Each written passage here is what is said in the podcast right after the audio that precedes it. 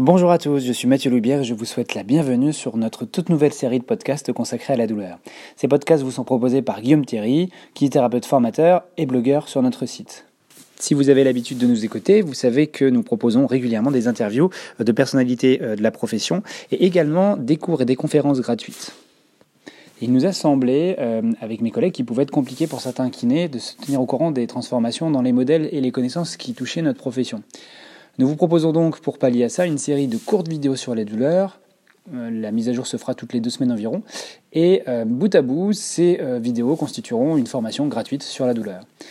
L'objectif, c'est de rendre les choses simples. Bien sûr, ça ne pourra pas être exhaustif parce qu'on ne pourra jamais remplacer la présence d'un enseignant à partir d'un cours audio et on n'aura pas la dynamique puisque vous ne pourrez pas poser vos questions, mais ça restera toujours pédagogique et accessible. Avant de démarrer, je rajouterai euh, une dernière chose, que sans vous, on n'existerait pas. Donc, euh, bah, merci de nous écouter. Et euh, si ça vous plaît, n'hésitez pas à liker notre page sur Facebook, à vous abonner à notre page, à notre chaîne YouTube, à notre chaîne SoundCloud. Et enfin, nous avons une chaîne iTunes. Donc, si vous voulez rater aucun épisode, n'hésitez pas également à vous abonner. Je vous souhaite maintenant une très bonne écoute.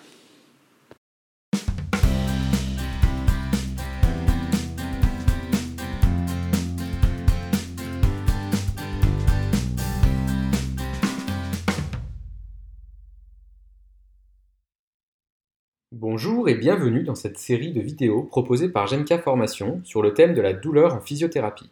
Je suis Guillaume Thierry, masseur kinésithérapeute libéral et blogueur pour Genka. Je vous propose une série de courtes vidéos abordant de manière simple les concepts fondamentaux autour de la douleur. Aujourd'hui, au travers d'une définition de la douleur, nous allons faire nos premiers pas dans l'univers des neurosciences de la douleur. La douleur a été définie par l'IASP comme étant une expérience sensorielle et émotionnelle désagréable associé à un dommage tissulaire réel ou potentiel, ou décrite en ces termes. D'apparence vague, cette définition est en fait une véritable invitation au monde passionnant que sont les neurosciences de la douleur. Voyons cela d'un peu plus près. Alors, que nous dit cette définition? La douleur est une expérience, c'est-à-dire quelque chose faisant appel à la subjectivité d'un individu. Mais c'est une expérience normale, et je dirais même nécessaire à la vie. La douleur est, en temps normal, quelque chose de relativement prévisible, l'essence même de la douleur est de nous alerter d'une menace potentielle, si possible avant que cette menace soit réellement exécutée. C'est pourquoi nous avons, dans l'immense majorité des cas, mal avant d'être réellement blessé, c'est-à-dire avant toute atteinte de l'intégrité tissulaire. Expérimenter une douleur, ce n'est pas juste avoir mal. D'innombrables phénomènes y sont associés, de manière automatique et inconsciente, telles que les réactions neurovégétatives, des contractions musculaires involontaires, etc. Tout ceci dans le but de protéger le corps d'une menace et de le préparer au processus de guérison.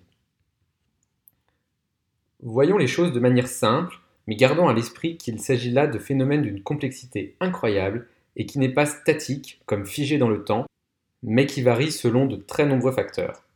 Nous disposons tous d'une large quantité de récepteurs ou terminaisons nerveuses de différentes sortes au sein de l'ensemble de notre tissu.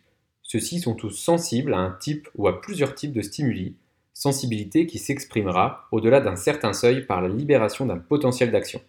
Ce potentiel d'action va alors se déplacer classiquement le long du système nerveux périphérique jusqu'à la moelle épinière, où des neurotransmetteurs seront libérés au sein de synapses. Là encore, au-delà d'un certain seuil de neurotransmetteurs libérés, un second neurone s'active et envoie un potentiel d'action direction le cerveau. Le cerveau se comporte alors comme un interprète. Il reçoit les messages en provenance de la périphérie qu'il associe à d'autres types de stimuli. Il se forge alors une opinion sur la menace détectée et, à partir de ce qu'il pense ou de la manière dont il interprète les données, déclenche toute une série d'influx nerveux provoquant la sensation de douleur et les réactions qui y sont associées. La perception de douleur est alors créée et se ressent classiquement au niveau du tissu initialement stimulé.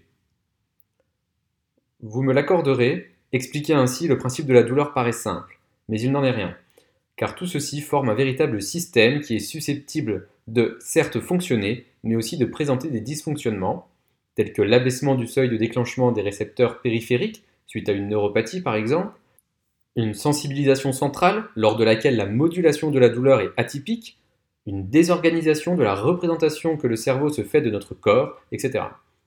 Tout ceci, bien entendu, dépendant de facteurs aussi nombreux que complexes à maîtriser, telles que les composantes biologiques, psychologiques et sociales. Enfin, la définition de la douleur nous apporte quelques notions clés essentielles à la compréhension de la douleur. La nociception n'est pas équivalent à la douleur. Ainsi, il est possible que l'irritation des terminaisons nerveuses périphériques, par des stimuli mécaniques ou thermiques par exemple, ne provoque pas de perception de douleur.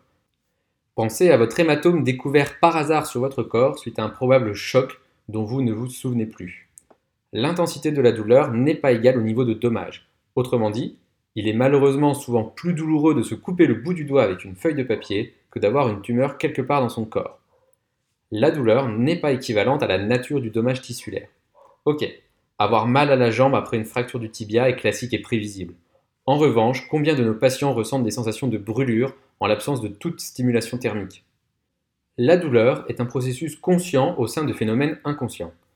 Tout ce qui fait que nous sommes nous-mêmes contribue à l'expérience douloureuse que nous en ayons conscience ou non. La portée de ce dernier point est bien entendu immense. Bienvenue dans le monde riche et passionnant des neurosciences. Voilà, c'est tout pour cette première vidéo, j'espère qu'elle vous aura plu. Nous nous retrouverons bientôt dans une nouvelle vidéo sur la thématique des douleurs en physiothérapie. A bientôt